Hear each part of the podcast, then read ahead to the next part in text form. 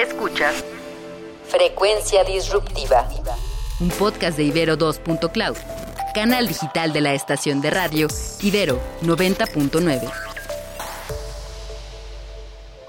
A lo largo de la historia del arte, músicos, pintores y otros artistas han reflexionado acerca de las características de cada una de las artes en un intento de establecer paralelismo y analogías, valores que las diferencien y que las unan. Para englobar este tema, la música visual, también llamada música del color, hace referencia al uso de estructuras musicales en medios visuales, incluyendo el cine mudo. También se refiere a los métodos o dispositivos que pueden traducir el sonido o la música en representaciones visuales relacionadas. Una definición más amplia puede ser la traducción de música a pintura. Sin embargo, como medio de expresión artística, ambas comparten numerosas similitudes. Por ejemplo, en relación con el concepto de escala, entendida esta como una ordenación de alturas en la música o un conjunto básico de proporciones en la pintura, se han realizado a lo largo de los siglos algunos intentos de conexión entre ambas. Así sabemos que Giuseppe Archimboldo, pintor italiano del siglo XVI, conocido sobre todo por sus representaciones manieristas del rostro humano a partir de flores, frutas, plantas, animales u objetos, pintaba representaciones de estos objetos en el lienzo, colocados de tal manera que todo el conjunto tenía una semejanza reconocible con el sujeto retratado. Partió del blanco puro y lo mezcló progresivamente con más negro,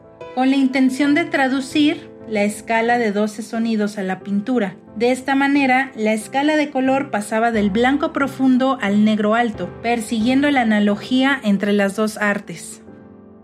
Mucho tiempo después, a principios del siglo XX, el compositor ruso Alexander Scriabin estableció empíricamente una tabla paralela de los tonos musicales y cromáticos al desarrollar una teoría sobre las relaciones entre los sonidos y los colores, teoría de la síntesis de las artes que utilizó en su obra Prometeo. Actualmente, el filósofo Lewis Rowell analiza otras muchas similitudes entre las que encontramos el modelo, entendido como canon, patrón o diseño con el que se juega, la tonalidad como capacidad de crear centros, ya sea un color dominante en una pintura o un re menor, como tonalidad determinada en la música, el silencio o su equivalente espacial al que llamamos vacío, que supone áreas de baja actividad en la pintura e imprescindible por su papel expresivo en la música, el interjuego o actividad contenida en una obra pictórica o musical que obliga a observar diversos planos o áreas en la pintura o bien diversas voces en la música. Vasily Kandinsky, quien en su teoría estética abordó la sinestesia, la cual consiste en la atribución de una sensación a un sentido que no le corresponde,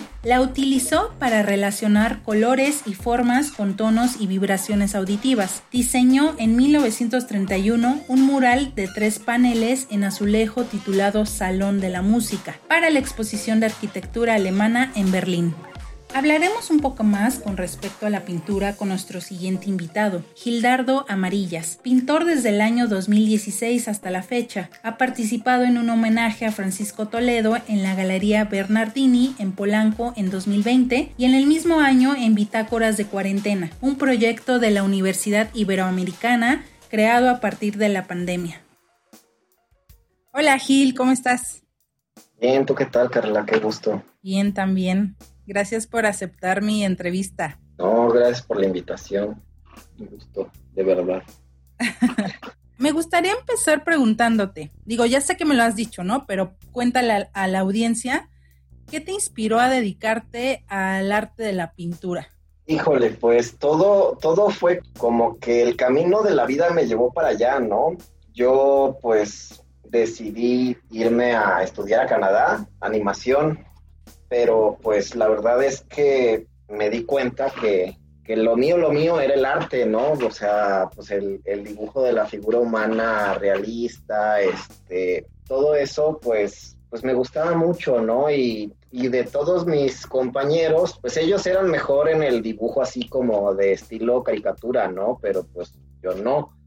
Yo pues me destacaba más por, pues, por lo realista, pues por la escuela que llevaba, ¿no? Y estar pues en la computadora tantas horas animando y no era lo mío, pero yo tenía este deseo de, dibujar y dibujar.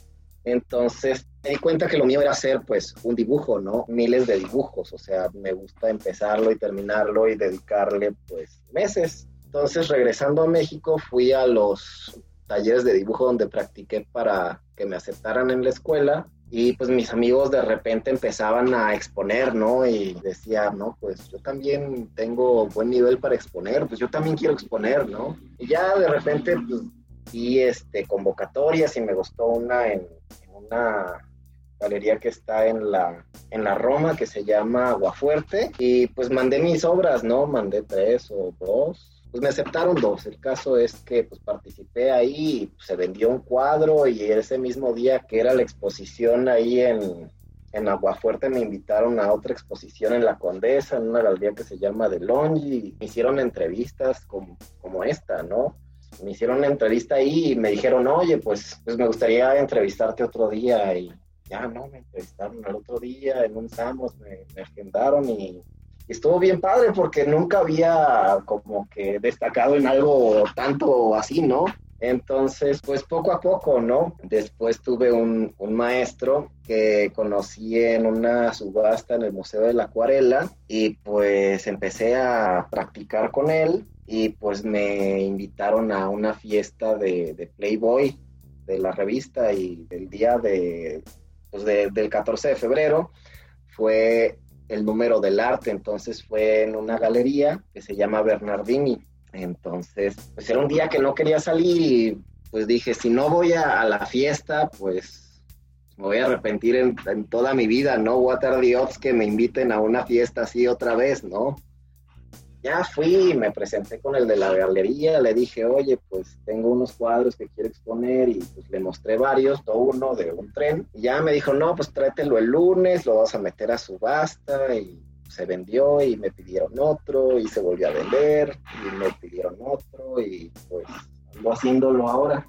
Me habían pedido otros, otros dos, otras dos obras para un homenaje a Francisco Toledo, que se considera como Picasso de, de México, es un pintor oaxaqueño que murió hace dos años. Entonces le hicimos este homenaje con unos papalotes C2, pero pues creo que no se han vendido, pero uno les gustó mucho y ahí lo tienen enmarcado en, en las subastas, los, lo veo siempre, ¿no? Y pues ha sido muy, muy recompensante. Realmente el arte pues pues sí me ha dejado, gracias a Dios, pues beneficios económicos, pero yo lo veo más por el lado de los, pues, las satisfacciones y pues, que difícilmente pues consigues, ¿no? Y Exacto, las satisfacciones, las experiencias de vida, ¿no? Porque conoces mucha gente, muchas personas que se dedican al arte igual.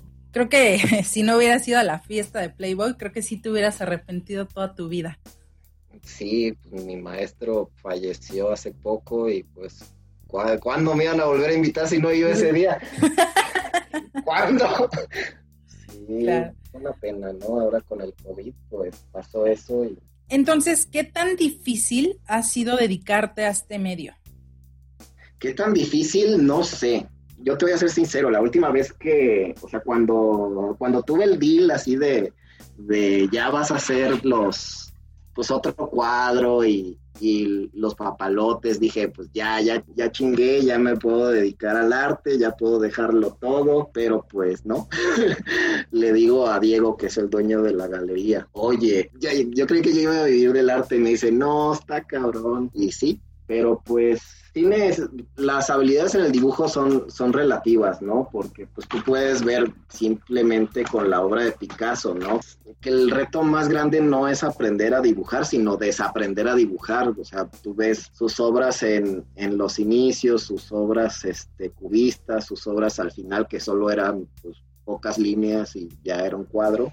Y pues el arte abstracto y, y el expresionismo abstracto, realmente es mucho, pues en mi caso y en muchos casos se puede dar que, que es estar en el momento correcto a la hora correcta y también estar continuamente.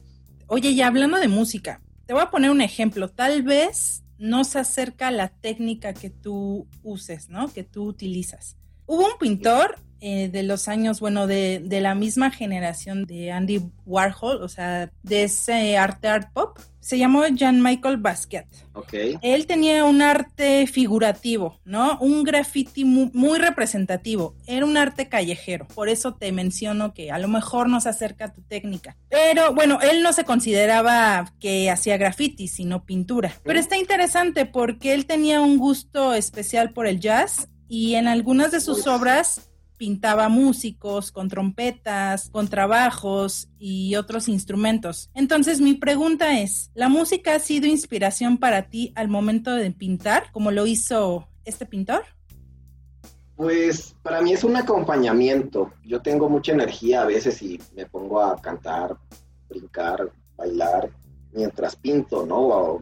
Es un, es un acompañamiento más que una inspiración. Creo que ninguna de mis obras hasta la fecha pues, ha sido basada en la música, aunque sí he tenido ganas de, pintar, por ejemplo, a Freddie Mercury y a otros grupos. Uno de mis grupos favoritos es Queen y me gusta el amarillo. Y... ¿Te apellidas amarillas? Ya me, apellido Amarillas, entonces pues no lo había pensado tanto así, pero sí, sí, sí son pues varios grupos que me gustaría pues pintar, pero el, el más representativo pues pues es Queen, ¿no? Pintar pues a Brian May, a Freddie Mercury y al Batete, los tres juntos en un cuadro gigante, pero pues con el poco tiempo que he podido dedicar, pues sí, sí se me ha dificultado. Luego tengo cuadros que no termino, tengo pues uno de un mapache, uno de una cara, este, y otros tres cuadros que no he terminado. También tengo aquí uno en blanco que ya decidí que voy a pintar, va a ser este un niño Dios, pero con lencería y tatuajes.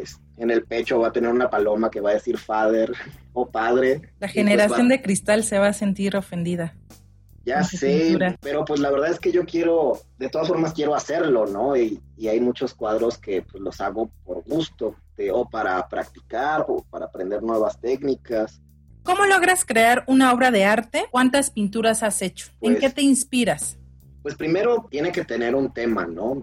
el tema es la estrategia detrás de, la pintura, ¿no? Y yo lo veo así. Entonces, primero, pues buscas un tema, un personaje, por ejemplo, pues yo tengo pues muchas ideas de cuadros de, animales, por ejemplo, o de personajes. Por ejemplo, hay, hay uno que me gustaría hacer de... Eh, es una mezcla entre Frida y una deidad este, de la India no me acuerdo cuál, Shiva, la que tiene muchos brazos, y pues cada quien tiene como su idea, ¿no? Pero la mayoría de las veces o, el, o la misma obra te lleva, me gusta mucho los temas, me gustan mucho los temas controversiales. Tengo, tengo una lista de, de correos que me automando con, con ideas de, de, pinturas, ¿no? Tengo uno que se llama Tlayuditas Tadeo, la última cena con un montón de presidentes, el niño Dios que ya te dije, o sea, son como, como ideas que se me ocurren, ¿no? Tengo una serie de cuadros de de, los migrantes, con ese fue con el que empecé. Ese fue el que con el que empecé en la galería y con el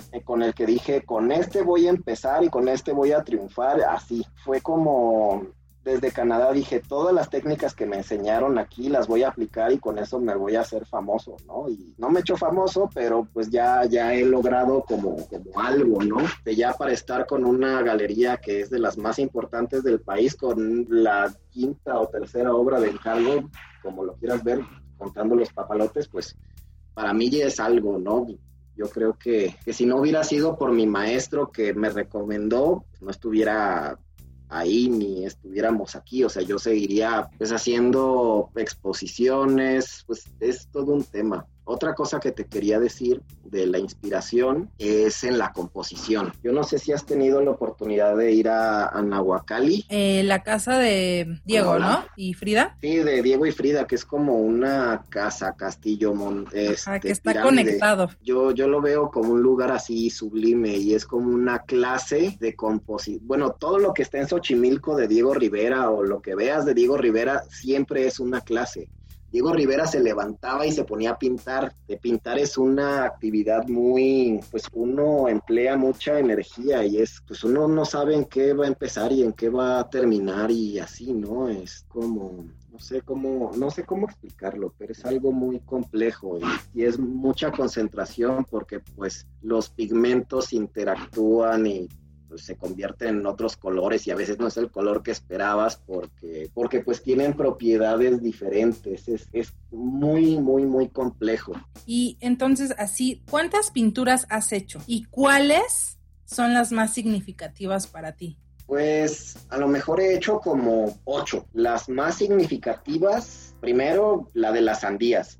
Pienso que es el cuadro, bueno, la obra mejor lograda que tengo, porque pues la hice después de hacer el cuadro de la dona, o sea, había practicado cuatro meses, que es lo que me tardé haciendo el cuadro de la dona y después hice el de las sandías, entonces ya tenía el super pulso, ya tenía, ya tenía pues todo lo que había practicado por cuatro meses y lo hice súper bonito, ¿no? Y luego pues es súper bonito verla siempre en las subastas, que ahí lo tienen en la bodega de, Querétaro. Es una nave industrial llena de pinturas diferentes. Otro cuadro que me gusta mucho es el de la dona, o sea, realmente, no es que lo diga yo, pero sí, sí, sí me quedó muy bonito, ¿no? Eh, muchas veces, por ejemplo, el cuadro anterior que había hecho, el, el primero de la bestia, este, pues tú te acuerdas de mi casa, que era medio oscura, y, y, decía, no, pues es que está padre el cuadro, pero le falta el wow factor, ¿no? Y,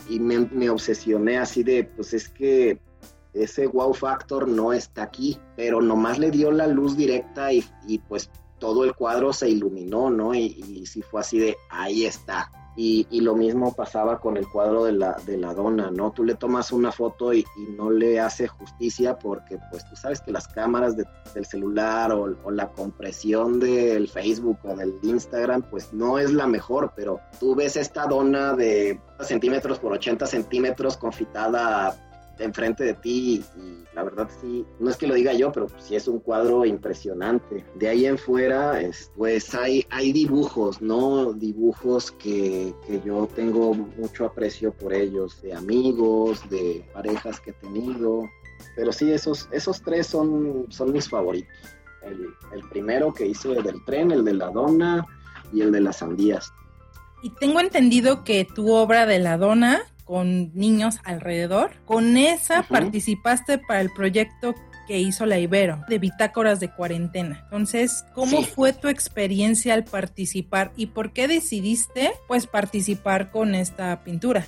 La verdad es una pues yo lo vi como una plataforma para proyectar mi trabajo y que lo viera gente y llegara más personas. La verdad, no, no hubo mucho en qué pensar. Era bitácoras de cuarentena y dije, llevo toda la cuarentena haciendo este cuadro. Entonces dije, pues voy a participar, no pierdo nada, pues gano proyección y, así, ¿no? Y pues la verdad es que pues sí te da pues cierto nivel hacer algo de la Ibero, ¿no? Tiene mucho reconocimiento. No sé a cuántas personas haya llegado, pues por mi trabajo no pude estar en, en la ceremonia de pero pues solo solo lo hice para que lo vi para que llegara más gente. No, no, pensé mucho más allá o sea. Y fue en abril del año pasado o de este fue el año pasado cuando fue la ceremonia me parece pero sí lo metí desde pues, desde agosto.